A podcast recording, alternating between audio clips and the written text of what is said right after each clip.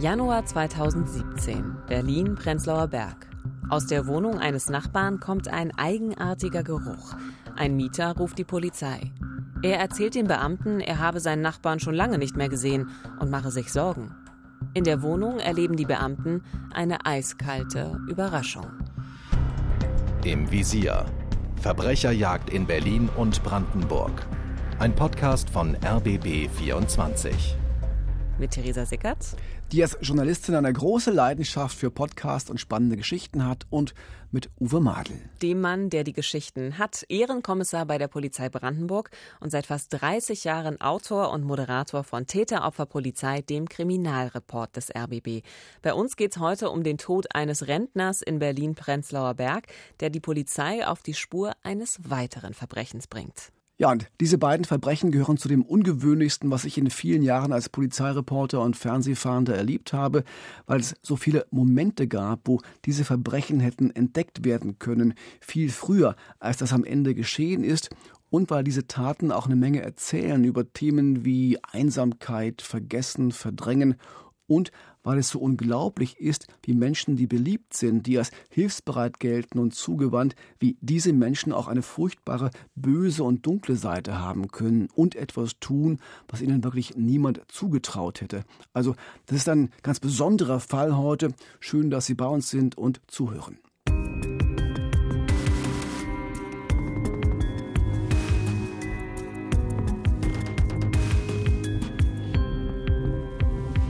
Es ist der 9. Januar 2017, Berlin-Prenzlauer Berg. In der Hosemannstraße 18 nimmt Dirk B. einen eigenartigen Geruch wahr. Er kommt aus der Wohnung eines Nachbarn. Dirk B. ruft die Polizei. Für die Beamten ist es zunächst nur eine Beschwerde wegen Geruchsbelästigung, aber was der Anrufer erzählt, finden sie merkwürdig. Dirk B. sagt, er habe den 80-jährigen Heinz N., aus dessen Wohnung der Geruch kommt, schon seit Jahren nicht mehr gesehen. Der Stromzähler im Keller zeige aber stetigen Verbrauch an. Die Polizei fährt in die Hosemannstraße, niemand öffnet. Sie bricht die Wohnungstür auf. Auf den ersten Blick scheint alles in Ordnung zu sein. Es ist aufgeräumt und sauber. Offenbar ist Heinz N. einfach nur nicht zu Hause. Sicherheitshalber überprüfen die Polizisten noch einmal alles. In der Küche steht eine große Tiefkühltruhe mit einer Tischdecke darauf. Auf ihr steht ein Blumentopf. Die Beamten öffnen die Truhe. Ein Schock. In der Tiefkühltruhe liegt eine zerstückelte Leiche.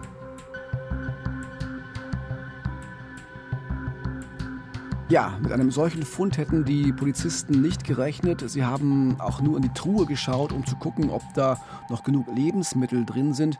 Das machte der eine Polizist immer routinemäßig, wenn er bei älteren Leuten in der Wohnung äh, zu Besuch war, wenn er zu Hilfe gerufen wurde. Dann entdeckt er in der Truhe eine pinkfarbene Plastikplane. Obendrauf stehen noch ein paar Lebensmittel, so Scheibenkäse und Becher mit Früchtequark. Und als er dann diese Plastikfolie aufschneidet, stößt er auf die Leichenteile.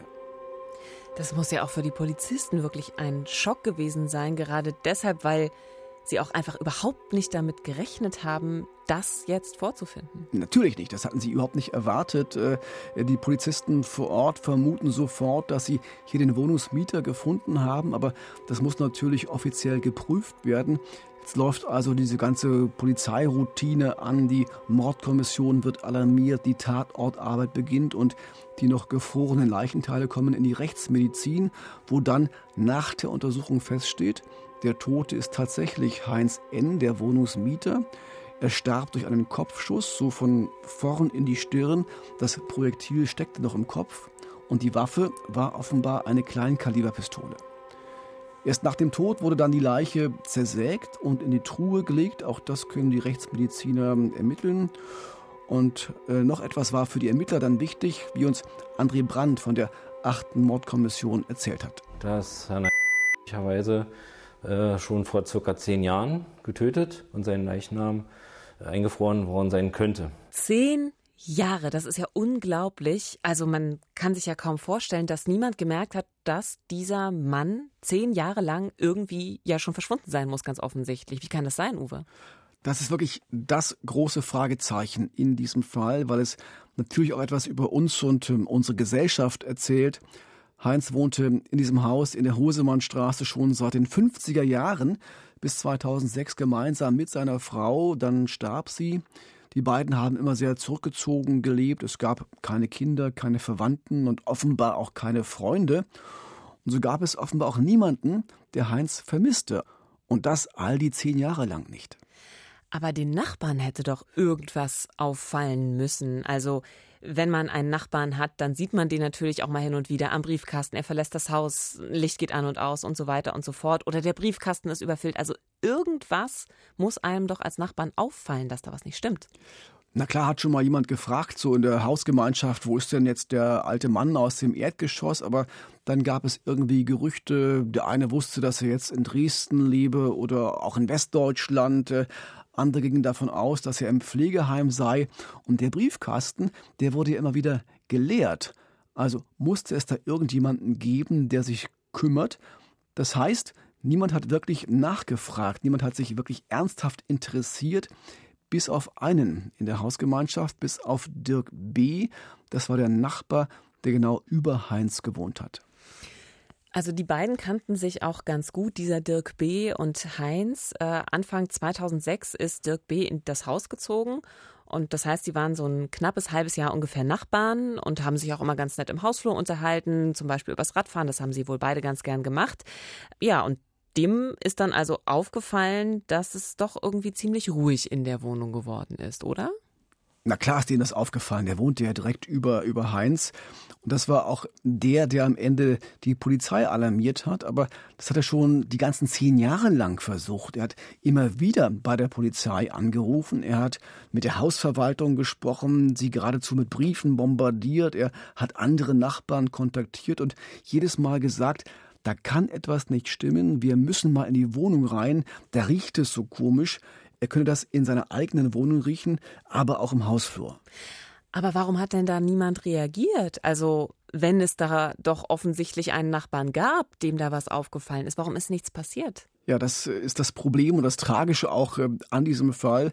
Dirk B. wurde nicht ernst genommen.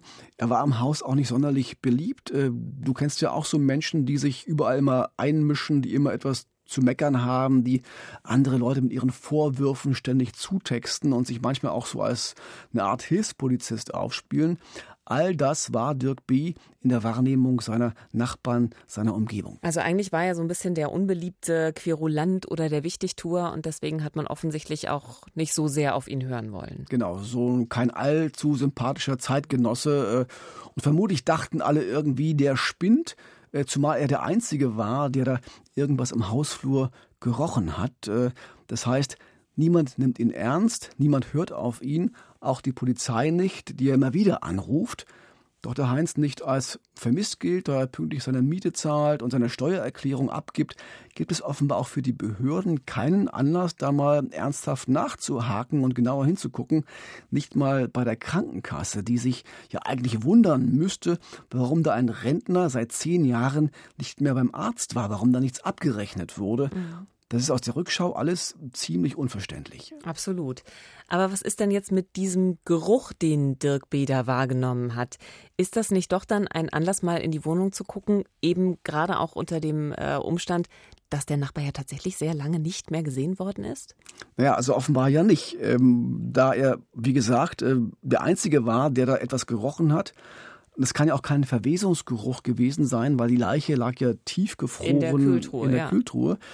Also entweder hatte er wirklich so etwas wie einen siebten Sinn, ähm, oder es war so ein Geruch, der entsteht, wenn Abflüsse lange nicht benutzt werden und so austrocknen und dann so der Geruch aus der Kanalisation über die Rohre hochsteigt. Auch sehr unangenehm. Ja, das kann in der Wohnung von Heinz durchaus passiert sein, aber es war jedes Mal schnell wieder vorbei, weil sich da offenbar auch jemand gekümmert hatte.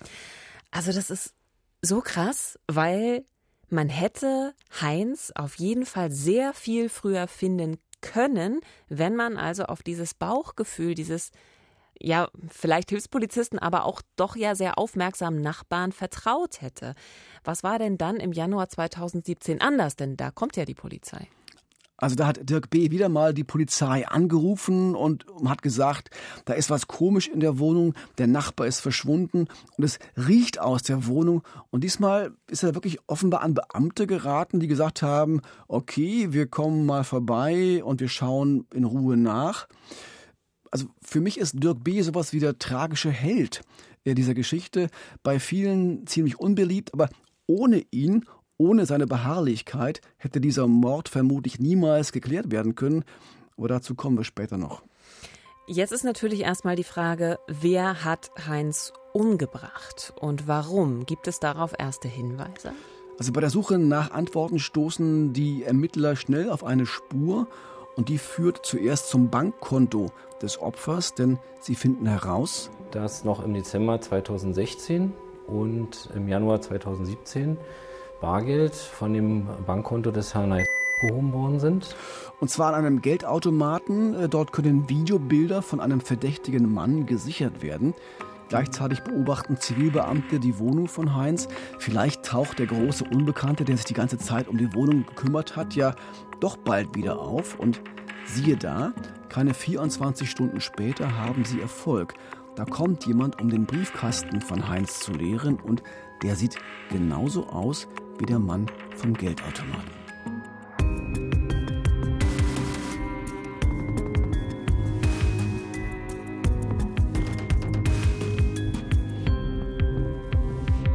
Anfang Januar 2017 findet die Polizei eine zerstückelte Leiche. Sie liegt in einer Tiefkühltruhe in einer Wohnung im Prenzlauer Berg. Ein Nachbar hatte die Polizei gerufen. Nur kurze Zeit später wird ein Mann verhaftet, der mit der EC-Karte des Mannes Geld von einem Automaten abgehoben hatte. Uwe, wer ist jetzt dieser Mann? Es ist Josef S., zu diesem Zeitpunkt 55 Jahre alt und deutscher Staatsbürger. Er ist in Polen geboren und kam noch vor dem Mauerfall in die DDR, hat dann einige Zeit im Spreewald gelebt, in Lübben. Er hat nie eine richtige Ausbildung abgeschlossen, aber so als Gelegenheitsarbeiter ganz gut verdient, unter anderem auf Baustellen im Ruhrgebiet. Dann zog er nach Berlin und hat später in seinem Kiez so an der Grenze zwischen Prenzlauer Berg und Weißensee in der Langhansstraße einen Trödelladen aufgemacht. Er soll freundlich gewesen sein und hilfsbereit, so ja, der nette Kerl von nebenan, der auch mal hilft, äh, wenn da beim Nachbarn die Küche gefliest werden muss oder die Wohnung renoviert werden muss. Das heißt, man kannte den Mann durchaus auch im Kiez und wahrscheinlich war das für die Nachbarn, die dort gewohnt haben, auch eher überraschend, ja? Also, wenn da jemand so ist, der auch so ein bisschen hilfsbereit und freundlich ist, also dann rechnet man ja nicht damit, dass der jetzt wegen Mordverdachts äh, festgenommen wird. Klar, das war nicht nur überraschend, das war für viele so ein richtiger Schock auch. Die, die meisten haben ihn Yoshi genannt, die ihn kannten.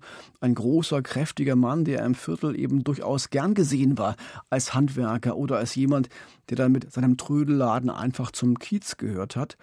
Äh, aber als die Polizisten dann ihn vor dem Haus von Heinz festnehmen, da hat er eben auch den Schlüssel zur Wohnung von Heinz bei sich. Das macht ihn natürlich auch verdächtig. Also erst die Bilder vom Geld abheben mit der Karte von Heinz und dann der Bezug eben auch noch zur Wohnung. Hat dieser Mann, hat Josef S. etwas mit dem Tod von Heinz zu tun? Das wollen die Ermittler natürlich sofort herausfinden und von ihm wissen, aber Josef S. schweigt zunächst dann beginnt die Polizei, seine Wohnung zu durchsuchen, die sich im selben Haus befindet wie sein Trödelladen, nur ein paar Minuten von der Hosemannstraße entfernt, also von der Wohnung von Heinz. Und hier, im Haus von Josef S., entdecken sie einen Hohlraum hinter der untersten Kellerstufe und dort versteckt liegt eine Nettotüte. Mordermittler André Brandt verrät uns den Inhalt der Tüte. Persönliche Unterlagen und Gegenstände sowohl des Herrn als auch äh, einer alten Dame namens Irma Kurowski. Ja, die Ermittler entdecken den Reisepass von Heinz und seine Krankenkassenkarte, aber sie finden auch den Ausweis und die Geldkarte dieser Frau Irma Kurowski. Und natürlich fangen sie sofort an zu recherchieren. Wer ist diese Frau und welchen Bezug hat sie zu Josef? Natürlich, ich gehe davon aus, die Ermittler werden erstmal geschaut haben, Besteht hier irgendwie ein Zusammenhang zwischen diesen beiden Fällen? Äh, hat vielleicht Josef S. diese Frau auch umgebracht? Könnte sie ein mögliches weiteres Opfer sein? Was finden denn die Ermittler heraus, Uwe?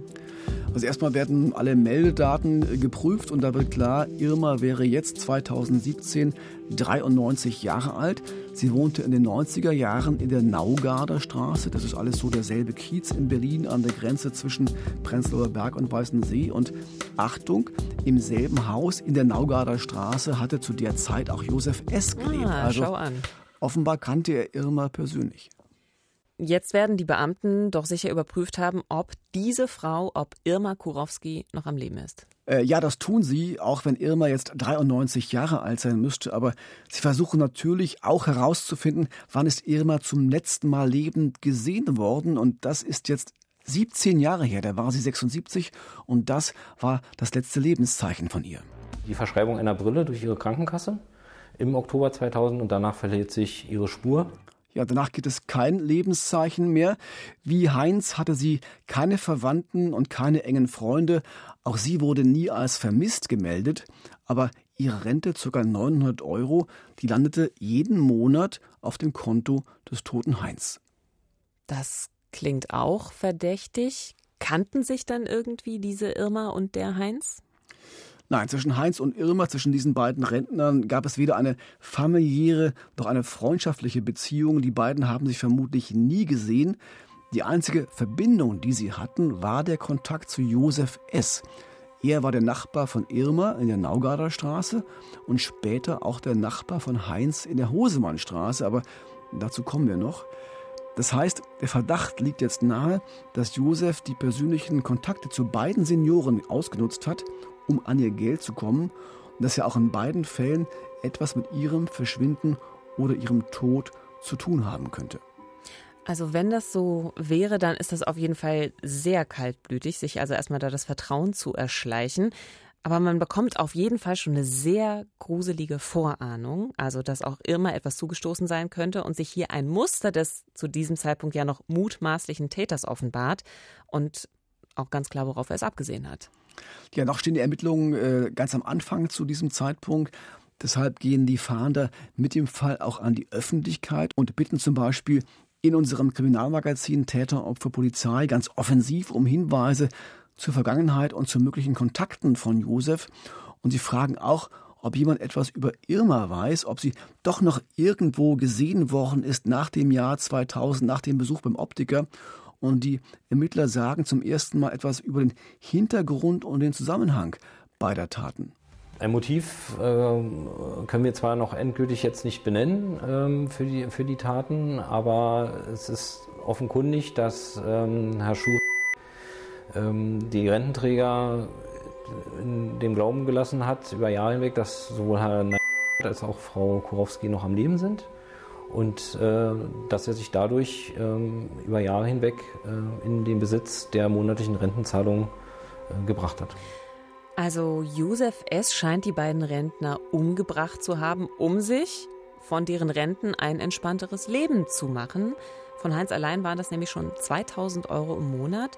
Und er scheint dabei wirklich ganz gezielt vorgegangen zu sein. Also er hat sich Alleinstehende schlecht vernetzte alte Menschen ausgesucht, bei denen er sich sicher war, die wird niemand vermissen. Und da muss ich sagen, das ist wirklich, wirklich perfide. Da hast du absolut recht, wobei ich weiß nicht genau, ob er gezielt auf der Suche war, ähm, aber er hat die Gelegenheit ausgenutzt. Also als er merkte, da gibt es in seiner Nachbarschaft Menschen, die niemand vermissen wird, wenn sie tot sind, da hat er diese aus seiner Sicht ja Chance gepackt und dann seinen Tatplan umgesetzt. Zuerst vermutlich bei Irma, ihre Leiche ist ja bis heute nicht gefunden worden, und dann später bei Heinz. Aber zumindest bei diesem zweiten Verbrechen besteht die Chance, genau zu rekonstruieren, wie die Tat abgelaufen ist und was da vor zehn Jahren passiert ist in der Hochparterre-Wohnung in der Hosemannstraße.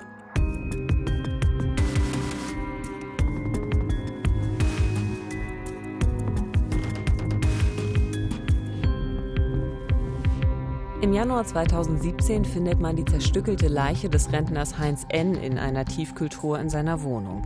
Die Ermittler stoßen schnell auf Josef S. Zehn Jahre lang hat er die Rente von Heinz N. abkassiert. Im Oktober 2017 beginnt dann der Prozess. Vom ersten Tag an ist das Interesse riesig. Viele Journalisten berichten. Die Anklage lautet Mord, schwerer Raub, Urkundenfälschung und Verstoß gegen das Waffengesetz. Ja, das ist ein wirklich besonderer Prozess, weil die Tat so besonders ist. Da lässt jemand Menschen verschwinden, bringt sie um und tut aber alles dafür, dass die Umwelt denkt, sie leben weiter. Und das funktioniert, denn niemand vermisst diese Menschen. Und das ist wirklich das Unglaubliche daran. Vor Gericht geht es nur um den Mord an Heinz. Bei Irma reichen die Beweise für eine Mordanklage nicht aus, aber natürlich denken alle diesen Fall mit vor Gericht und es wird sogar noch weiter parallel zum Prozess ermittelt. Du hast es ja vorhin schon erzählt, also Irma und Josef kannten sich, sie waren Nachbarn und genauso war es eben auch mit Heinz N. Wie gut kannten sich aber die beiden?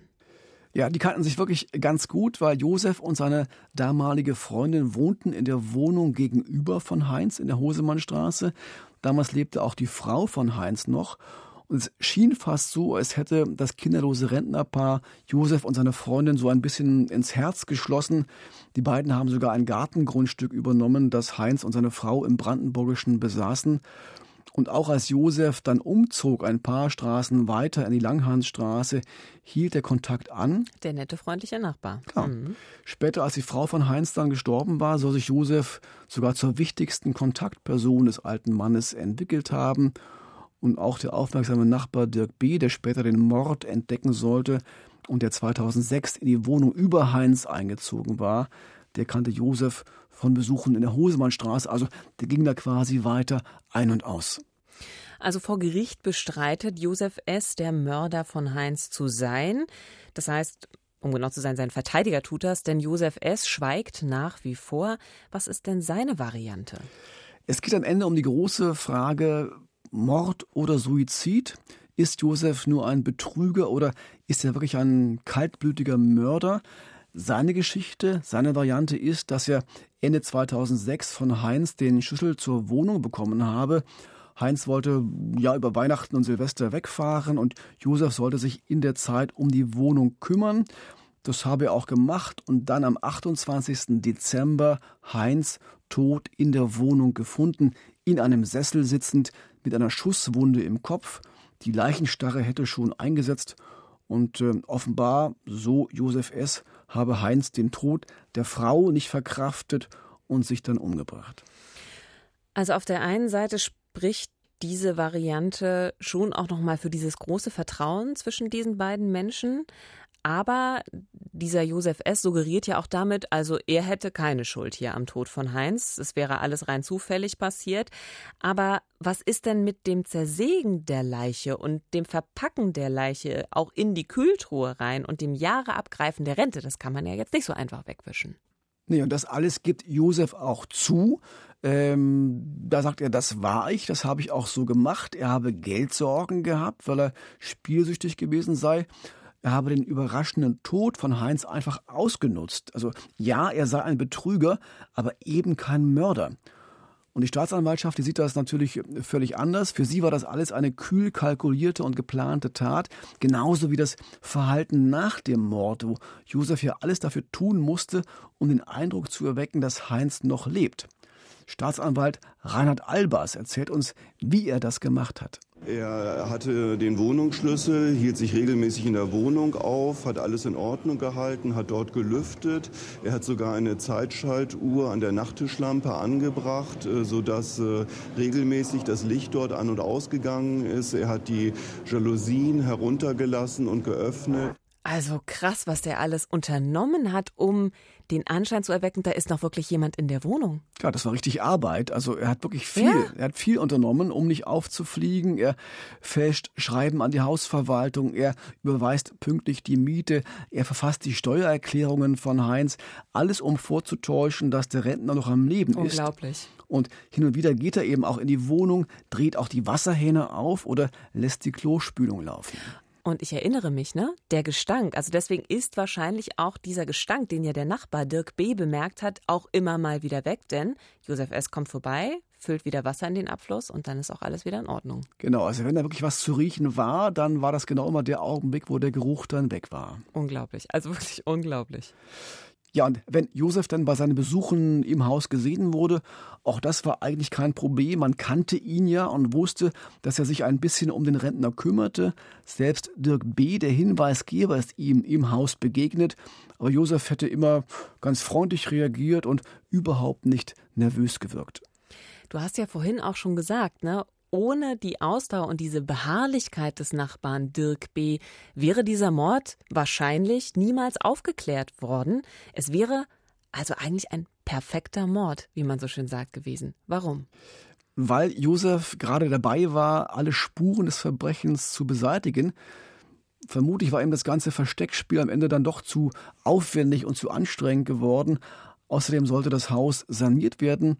Auf jeden Fall hat er die Wohnung zum 31. Januar 2017 gekündigt. Nur drei Wochen zuvor ist ja die Leiche gefunden worden. Oh, es war wirklich knapp, ja. Drei Wochen. Im Wohnzimmer standen schon zwei große Reisetaschen bereit. Die sind von der Polizei gefunden worden und die hätten ausgereicht, um die Pakete aus der Kühltruhe unauffällig nach draußen zu bringen und irgendwo verschwinden zu lassen. Das heißt, ohne Dirk B ohne diesen etwas nervigen, aber aufmerksamen Nachbarn wäre die Leiche von Heinz für immer verschwunden. So ähnlich wie bei Irma. Also wenn Josef S. wirklich der Mörder von Heinz ist, dann ist das wirklich eine richtig krasse, kaltblütige Nummer. Also sich erstmal das Vertrauen eines alten und auch einsamen Menschen zu erschleichen, um ihn dann zu töten und sich von seiner Rente einfach mal ein angenehmes Leben zu machen. Aber Vielleicht ging es auch nur so. Also diese freundliche und liebenswerte Art auf der einen Seite bei Josef, ja, die hat ihm ja überhaupt erst diesen Kontakt ermöglicht. Er musste so sein, um, genau. um Vertrauen zu gewinnen Absolut. bei den Leuten. Genau. Mhm. Ja, und das hat er dann, so scheint es, ausgenutzt. Aber Genau, wir, wir spekulieren immer noch. Wie hat denn das Gericht jetzt entschieden? Ne? Sieht, sieht das Gericht das so wie wir? Ist jetzt Josef also der Mörder von Heinz oder ist er doch nur ein schamloser Betrüger? Da ist jetzt natürlich wichtig, was kann die Staatsanwaltschaft beweisen? Und da gibt es einen sehr ungewöhnlichen Umstand für eine Tat, die bereits zehn Jahre her ist. Die tiefgefrorenen Leichenteile aus der Kühltruhe waren auch nach so langer Zeit noch so gut erhalten, dass die Rechtsmediziner wirklich ganz präzise Gutachten erstellen konnten, wie uns Henno Osberghaus erzählt, der für unser Magazin Täter Opfer Polizei den Prozess verfolgt hat. Es ging also um die Frage vor Gericht, was spricht für die Variante des Angeklagten, Suizid, und was spricht für Mord. Deshalb war es nötig, genau auf das rechtsmedizinische Gutachten zu gucken. Wie hat er die Leiche zerlegt? Wie war der Zustand der Leiche? Wäre nämlich der Rentner schon längere Zeit tot gewesen, als der Angeklagte ihn entdeckt hatte, wäre das Blut in die Beine geflossen. Er hätte die Leichenstache schon eingesetzt und der Schnittwinkel der Säge wäre ein anderer gewesen. Das heißt, im Gericht hat man sich sehr genau auseinandergesetzt mit dem Prozess, wie diese Leiche zerlegt worden sein könnte bzw. zerlegt worden ist und unter welchen Bedingungen und in welchem Zustand. Und in der Intensität, passiert das auch in Gerichtsprozessen nur in den seltensten Fällen. Man schaut sich also ganz genau an, was mit der Leiche oder den Leichenteilen passiert ist. Es geht auch um den Schusskanal, ne? also wie ist geschossen worden. Also äh, das war ja eine Wunde über der Augenbraue ähm, und wenn sich Heinz selbst getötet hätte, äh, das hätte er sozusagen von der Führung der Hand und dem Ansetzen der Pistole so gar nicht hinbekommen. Äh, da hätte man viel einfache Varianten finden können. Also auch das spricht dafür, der Schusskanal, dass es ein Schuss von einem Fremden war und keine Selbsttötung. Also war Josef S. wohl doch dieser kaltblütige Mörder, der sich erstmal das Vertrauen von Heinz erschlichen hat und dann diesen Mann erschießt, zerteilt, in eine Tiefkühltruhe legt und von dessen Rente sich ein nettes Leben macht. Diese Abgebrühtheit, diese Kaltherzigkeit, die macht mich wirklich fassungslos. Das ist auch wirklich ungewöhnlich. Äh, noch dazu, wenn man weiß, wie Josef die Tat geplant und umgesetzt hat, zumindest nach Auffassung des Gerichtes. Josef selbst hatte nämlich Heinz veranlasst, die Tiefkühltruhe zu bestellen und zu kaufen. Sein Argument war, er könne günstig Wildfleisch besorgen und das könne Heinz ja dann zu Hause einfrieren. Oh, ist das schlimm. Und diese Truhe ist dann nachweislich am 30. Dezember 2006 geliefert worden. Da muss Heinz noch gelebt haben. Also wie sein eigenes Grab. Er hat sein eigenes Grab bestellt, könnte man sagen. Das ist ein Bild, was in der Tat funktioniert. Und dann äh, geht das Gericht davon aus, dass Heinz äh, in der Silvesternacht gestorben ist. Da hat man sich offenbar in der Wohnung von Heinz getroffen und auf das neue Jahr angestoßen. Der Sekt im Körper von Heinz konnte in der Rechtsmedizin noch nachgewiesen werden. Ja, und dann hat Josef vermutlich den Lärm der Silvesternacht äh, ausgenutzt, das laute Böllerknallen und Heinz erschossen und später auch zerlegt. Selbst für Staatsanwalt Albers ist das wirklich ein besonderer Fall. Ich habe es auch noch nie erlebt, dass ein Angeklagter zehn Jahre und länger von den Folgen seiner Tat profitiert hat, also dass er letztlich davon gelebt hat. Im Jahr 2018, mehr als ein Jahr nach dem Fund der Leiche von Heinz, wird Josef S. dann zu einer lebenslangen Freiheitsstrafe wegen Mordes verurteilt. Unter Berücksichtigung der besonderen Schwere der Schuld. Die Behauptung nämlich, es sei ein Suizid gewesen und er hätte ja nur die Gunst der Stunde genutzt, sah das Gericht als eindeutig widerlegt an. Die Tat war kühl geplant und das Motiv die Rente des Opfers. Ja, und besondere Schwere der Schuld heißt, dass bei Josef das Urteil lebenslänglich nach 15 Jahren nicht sofort auf Bewährung ausgesetzt werden kann. Er wird also deutlich länger als 15 Jahre im Gefängnis bleiben müssen. Wie lange genau wird dann wieder ein Gericht entscheiden müssen? Und wer weiß, vielleicht kommt ja noch ein neues Verfahren hinzu, denn noch ist der Tod von Irma Kurowski ungeklärt und Josef S. weiter dringend tatverdächtig. Bis heute ist nicht genau klar, was Josef S. mit der Rentnerin zu tun hatte. Möglicherweise aber hat ihr Verschwinden die Blaupause für den Mord an Heinz N. geliefert. Josef S. hat bis zum Schluss bestritten, den Rentner und auch irgendwen anderes getötet zu haben. Die Ermittlungen gegen Josef S. im Fall Irma Kurowski dauern aber bis heute an. Sie wäre heute 97 Jahre alt.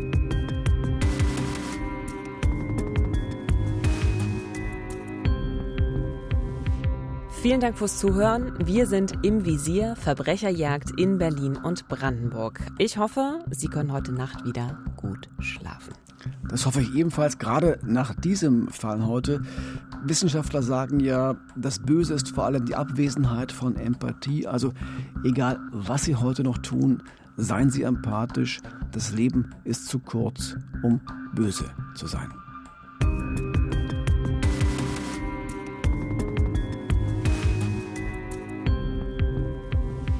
Im Visier Verbrecherjagd in Berlin und Brandenburg ist eine Produktion des RBB. Redaktion Silke Lessmann und Uwe Madel. Projektleitung Nina Siegers. Moderation und Manuskript kommen von mir, Theresa Sickert. Alle unsere Folgen gibt es auf allen gängigen Podcast-Plattformen und in der ARD Audiothek. Und auch als Videoformat bei YouTube. Wenn es Ihnen gefallen hat, freuen wir uns überall auch über eine gute Bewertung. Im Visier Verbrecherjagd in Berlin und Brandenburg. Ein Podcast von RBB 24.